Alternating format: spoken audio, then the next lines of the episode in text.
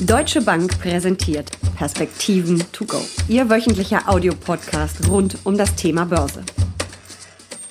Reißerische Schlagzeilen zum Thema Immobilien gab es zuletzt jede Menge. Platzt die Immobilienblase oder Gefahr einer Immobilienblase steigt, aber auch die eingebildete Immobilienblase. Betongold ist eine gefragte Anlageklasse. Die enorme Nachfrage, natürlich auch getrieben durch die Politik der Notenbanken, lässt die Preise seit einigen Jahren stark steigen. Aber wie lange kann das noch gut gehen? Darüber sprechen Uli Stephan, Chef Anlagestratege der Deutschen Bank und ich jetzt in den Perspektiven to go. Mein Name ist Jessica Schwarzer. Uli, es ist ja mittlerweile fast so, als ob die Experten sich streiten würden, ob denn nun der Preisanstieg am Immobilienmarkt zu einer Überhitzung geführt hat oder noch nicht. Was glaubst du? Ja, das ist ein sehr emotionales Thema, weil es eben Grundbedürfnisse äh, der Menschen betrifft und äh, ohne Zweifel sind die Preise natürlich auch stark gestiegen. In den Ballungszentren allen voran haben wir Preissteigerungen, egal ob ich nach München, Frankfurt äh, gucke, Berlin äh, vor allen Dingen, die um äh, knapp oder sogar über 200 Prozent liegen. Das Ganze hat mittlerweile auch auf die auf das Umland der großen Städte abgestrahlt. Äh, das hamburgerische Weltwirtschaftsinstitut hat festgestellt, dass in 90 Prozent aller Städte und äh, Kreise in Deutschland 2018 die Preise äh, inflationsbereinigt, dann ist die Inflation nicht besonders groß, aber inflationsbereinigt um 7,2 Prozent gestiegen sind. Also das ist zweifellos mehr als beispielsweise die Löhne. Aber es ist schon, finde ich, bemerkenswert. Ökonomen des Deutschen Instituts für Wirtschaftsforschung beispielsweise, die haben von einem drohenden Crash gewarnt. Dann hören wir wieder Forscher des Instituts für Weltwirtschaft in Kiel, die sagen, solche Warnungen sind falsch. Ähm, nun ist ein Preisanstieg von sieben Prozent natürlich schon eine ganze Menge und in den letzten Jahren war es ja noch viel, viel mehr. Ähm, wie lange geht das noch so weiter? Es ist eben die Frage, woran mache ich Blase fest? Mhm.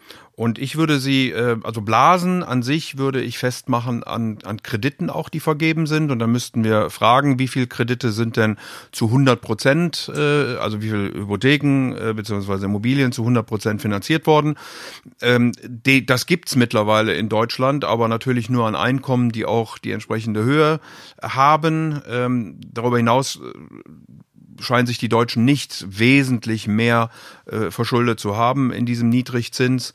Äh, ganz im Gegenteil, der ein oder andere hat sicherlich Schulden sogar abgebaut. Und ähm, deswegen würde ich hier nicht von der Blase sprechen. Blase hat immer den Effekt, dass sozusagen Spiralen in Gang kommen. Bedeutet also, irgendwer steht hinter mir, tippt mir auf die Schulter und sagt, wo ist denn eigentlich meine Besicherung? weil beispielsweise der Immobilienpreis gefallen ist, dann muss ich verkaufen, wenn ich die nicht anderweitig stellen kann. Damit wird noch mehr Druck auf den Immobilienmarkt ausgelöst und so weiter und so fort. Und ich glaube, dieses Phänomen können wir in Deutschland nicht sehen. Äh, wir können sicherlich darüber sprechen, inwieweit Immobilienpreise äh, tatsächlich stark angestiegen sind und wie das dann wirkt im Verhältnis beispielsweise auf andere Vermögenswerte, beispielsweise auf ähm, verfügbare Einkommen, beispielsweise auf das Zinsniveau, all diese Dinge sollte man dann aus meiner Sicht mit heranziehen. Mhm. Ich glaube, Investoren sind auch eher auf der Seite, die die Warnung von der Spekulationsblase für überzogen halten. Das sehen wir ja auch äh, eben daran, dass die Anlageklasse weiter gefragt ist. Jetzt fängt die Immobilienmesse Experial in München an. Da wird es natürlich auch um Investments gehen, um ganz große Investments. Ähm, was spricht für die Anlageklasse noch immer? Naja, wir haben immer noch äh, Mietrenditen, die äh, jenseits der drei Prozent im positiven Bereich liegen. Äh, bei Bundesanleihen sind wir ähm, in vielen Dingen negativ. Jetzt kann man wahrscheinlich liquide Bundesanleihen nicht jederzeit mit Immobilien vergleichen, aber nichtsdestotrotz gilt Deutschland als ähm, sicheres Land, ähm, als stabiles Land, als ähm, ähm, sicherer Hafen, wie man so schön sagt. Und deswegen interessiert sich natürlich auch ausländisches äh, Kapital für Deutschland, kauft hier Immobilien. Ähm, äh, wir haben dieses Niedrigzinsniveau. Es wird sich sicherlich der ein oder andere dann auch als Kapitalanlage, nicht nur äh, zum direkten eigenen Wohnen, sondern auch äh, als Kapitalanlage über, über Immobilien Gedanken machen. Ähm, und wie gesagt, solange die Mietrenditen hier deutlich über den Alternativen liegen, ähm, wird wahrscheinlich äh, auch weiter in Immobilien investiert werden. Und es sind ja vor allem gar nicht die Privatanleger, die das so stark nachfragen, sondern du sagtest gerade eben auch aus dem Ausland und das sind ja auch viele Versicherungen, Pensionskassen, Stiftungen, die irgendwo ja Rendite brauchen und im Anlagenotstand sind. Der wird, das hat die EZB, glaube ich, sehr klar gemacht, äh, trotz Streits, äh, wie man ja in der Presse lesen kann, den es dort wohl äh, gegeben hat, ähm, Ähm, aber auch Frau Lagarde wird voraussichtlich diesen Weg weitergehen. Also man wird sich darauf einstellen müssen, dass in Deutschland, in Europa die Zinsen negativ bleiben für noch einige Zeit. Und ähm, Immobilien ist sicherlich eine Investition, die ich nicht äh, mal so nur für drei Monate tätige. Aber wenn man eben absehen kann, dass die Zinsen auf der anderen Seite doch noch länger äh, bei Null oder negativ bleiben, dann spricht das natürlich für ein äh, Engagement in Immobilien. Jetzt haben wir ähm, schon kurz über Wohnimmobilien gesprochen, wie da die Preise gestiegen sind. Und gibt es ja noch äh, viele andere Anlageklassen. Ähm, wir haben Gewerbeimmobilien, Geschäfts- und Büroimmobilien, ähm, Mikroapartments, Coworking Spaces. Das ist ja eine ganze, gibt ja einige Trends unterhalb dieses Megatrends Immobilie. Welche sind da besonders spannend? Also das, was wir gerade besprochen haben, dass es eben viele ähm, institutionelle auch sind, die hier sich am Immobilienmarkt ähm, engagieren. Dafür spricht beispielsweise, dass die ähm, Preise für Mehrfamilienhäuser deutlicher gestiegen sind als für äh, Einfamilienhäuser. Büroimmobilien haben noch besser abgeschnitten. Äh, gar nicht äh, gut sind wirklich Einzelhandelsimmobilien. Äh, äh, da lässt sozusagen Amazon grüßen. Also da ist tatsächlich Druck drauf, aber auf sowohl, ansonsten sowohl auch gewerbliche als auch Wohnimmobilien äh, steigen hier im Preis aufgrund der vorhin schon genannten Thematiken. Nun ist natürlich für einen Privatanleger ähm, so eine Gewerbeimmobilie äh, eher nicht erschwinglich, also zumindest für die wenigsten Privatanleger. Da muss ich mir ja Vehikel suchen. Ähm, offene Fonds, geschlossene Fonds. Ähm, was gibt's da alles? Was sind die Vor- und was sind die Nachteile? Ja, man kann jederzeit natürlich direkt eine Immobilie äh, erwerben. Dann muss man erstens das nötige Kleingeld dafür haben oder die Finanzierungsmöglichkeiten. Ähm, das hat dann äh, aber auch mit sehr viel Aufwand zu tun, weil man natürlich äh, Verträge selbst, also das, was der Ökonom Transaktionskosten nennen würde. Der Notar und die Grundsteuer. All diese so Dinge mehr, so also die, die, die im Vorfeld überhaupt einer, äh, eines solchen Kaufes äh, durchzuführen sind. Äh, Verhandlungen etc. pp. Dann kann man über offene Immobilienfonds in Immobilien einsteigen. Da hat man deutlich mehr Liquidität auch. Man ist also schon eine Zeit lang äh, gebunden. Man muss aber die zwei Jahre halten mittlerweile, richtig? Was auch richtig ist, dass der äh, Gesetzgeber hier eingegriffen hat, denn äh, viele äh, geldmarktnahe äh, Vehikel haben Immobilien dann als Surrogat benutzt, also als Ersatz. Äh, und so schnell kann man natürlich in Immobilien dann äh, gar nicht agieren. Also insofern ist das richtig. Da haben wir ja auch eine Krise erlebt äh, nach der Finanzkrise quasi, dass eben viele raus wollten aus den Fonds oder ausgestiegen sind und die dann wirklich in Liquiditätsengpässe genau, kamen und geschlossen werden mussten. Und das ist ja quasi so die Folge davon gewesen, dass man eben sagt, das darf denen nicht passieren, weil sie eben so schnell einfach ihre Immobilien auch nicht liquidieren, liquidieren können, um sie dann das Geld den Anlegern zu überweisen. Das ja, genau. Ein Geldmarktfonds hatte also dann äh, Geld bekommen von einem institutionellen Institutionellen, der aber eigentlich nur liquide anlegen wollte. Das weiß aber ja der, der Immobilienfonds in dem Moment nicht. Kauft eine Immobilie und dann zieht der Institutionelle dort wieder sein Geld raus und so schnell können, kann man eigentlich eine Immobilie dann gar nicht äh, liquidieren. In, insofern, äh, oder zumindest nicht zu vernünftigen Preisen. Insofern hat der Gesetzgeber hier eingegriffen. Äh, das Investment macht aber nach wie vor Sinn, weil auch hier kriege ich eben Renditen, die deutlich über den Bundesanleihen und deutlich auch im positiven Bereich liegen. Ähm, insofern ist das sicherlich eine Möglichkeit, um ähm, relativ schlank, äh, recht liquide in diese Märkte zu investieren. Und die dritte, und du hast es ja angesprochen, sind dann eben geschlossene Fonds. Das sind äh, ganz überwiegend dann größere Einzelprojekte, die hier investiert werden können. Also irgendwelche Hochhäuser in Manhattan oder ich weiß nicht was.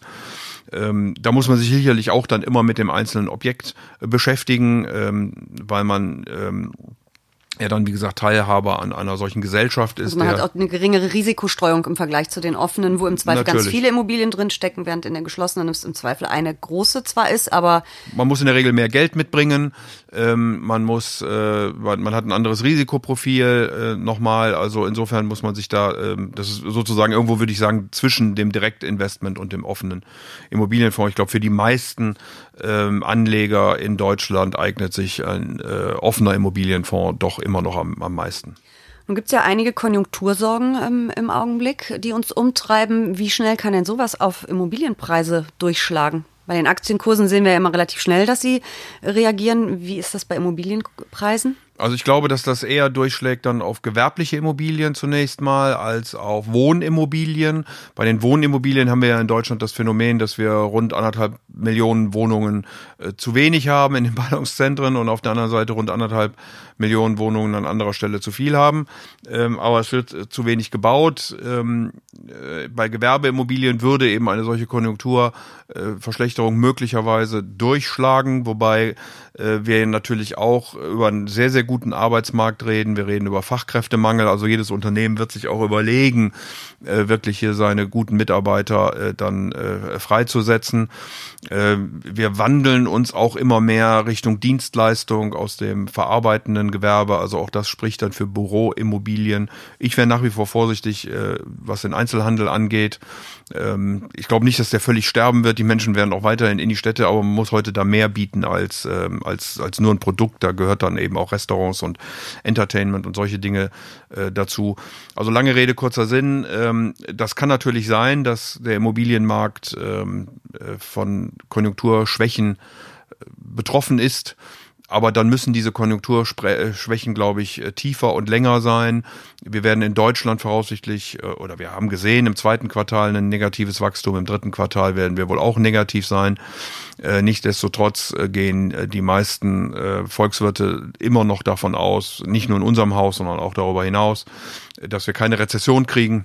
Also ist das im Moment eher ein ein, ein Tal, das wir durchleben und äh, durch Geld und äh, vielleicht auch fiskalpolitische Maßnahmen dann im nächsten Jahr äh, etwas mehr wachsen können, als wir das in diesem Jahr getan haben. Nun plädierst du ja, genau wie andere Experten auch, immer für Risikostreuung, also nicht nur auf einen Markt zu gucken und eine Anlageklasse sowieso nicht, aber eben auch international zu investieren. Macht das auch bei Immobilien Sinn? Ja, man muss sich eben mit den Risiken dann auskennen. Ähm, also ich würde mir vielleicht noch halbwegs zutrauen, einen Immobilienmarkt für ein Direktinvestment in, in Deutschland äh, zu kennen und dann wahrscheinlich auch eher da, wo ich herkomme, nämlich im Rheinland. Ähm, in anderen wäre ich schon äh, deutlich zurückhaltender, also würde ich dann auf Fondslösungen äh, zugreifen. Ja, das kostet dann in, in Euro 80 mehr, aber auf der anderen Seite habe ich dann eben Experten, die auch die Märkte kennen, die die Immobilien kennen, die das einschätzen können. Und da muss man sehen, ob man das, äh, wir hatten ja vorhin auch über die verschiedenen Vehikel, geschlossenen und offenen Immobilienfonds gesprochen, äh, wie man das machen will. Ich glaube nach wie vor für unsere Anleger ähm, oder für deutsche Anleger insgesamt äh, eignen sich offene Immobilienfonds am besten und die gibt's äh, natürlich auch dann mit Investitionsschwerpunkten äh, in Europa und darüber hinaus. Und da sind natürlich sehr interessante Märkte. Also äh, gerade wenn ich mir die USA angucke, äh, aber auch wenn ich mir Asien angucke, wenn ich mir Europa angucke, ähm, da sind schon sehr spannende Märkte auch zu finden. Äh, da werden super tolle Projekte gebaut. Ähm, und insofern ist das, glaube ich, schon etwas, womit sich der Anleger auch beschäftigen sollte. Letzte Frage. Ähm, Immobilien, würdest du sagen, gehören in jedes Depot? Und wenn man jetzt von einem ausgewogenen, halbwegs ausgewogenen Portfolio ausgeht, wie hoch sollte der Anteil sein oder dürfte er sein? Ist immer schwer pauschal zu beantworten, ich weiß, aber so nein, nein, ich hätte, ja, ich hätte früher immer gesagt, äh, bin ich mir gar nicht so sicher, weil ja viele äh, dann doch eine eigene Immobilie haben und man sonst so ein Übergewicht in Immobilien fährt. Auf der anderen Seite ähm, würde ich eben heute betonen wollen, dass man auf Sichttermin- und Spareinlagen, also das, was man liquide bei einer Bank hält, äh, keine Zinsen mehr bekommt. Wenn ich dann äh, sichere Häfen, also Staatsanleihen kaufen will, dann bin ich eben sehr schnell auch im negativen Bereich. Und damit glaube ich, wenn man Schwankungen auch am Aktienmarkt äh, ausgleichen will, dann gehören tatsächlich offene Immobilienfonds in jedes Portfolio hinein.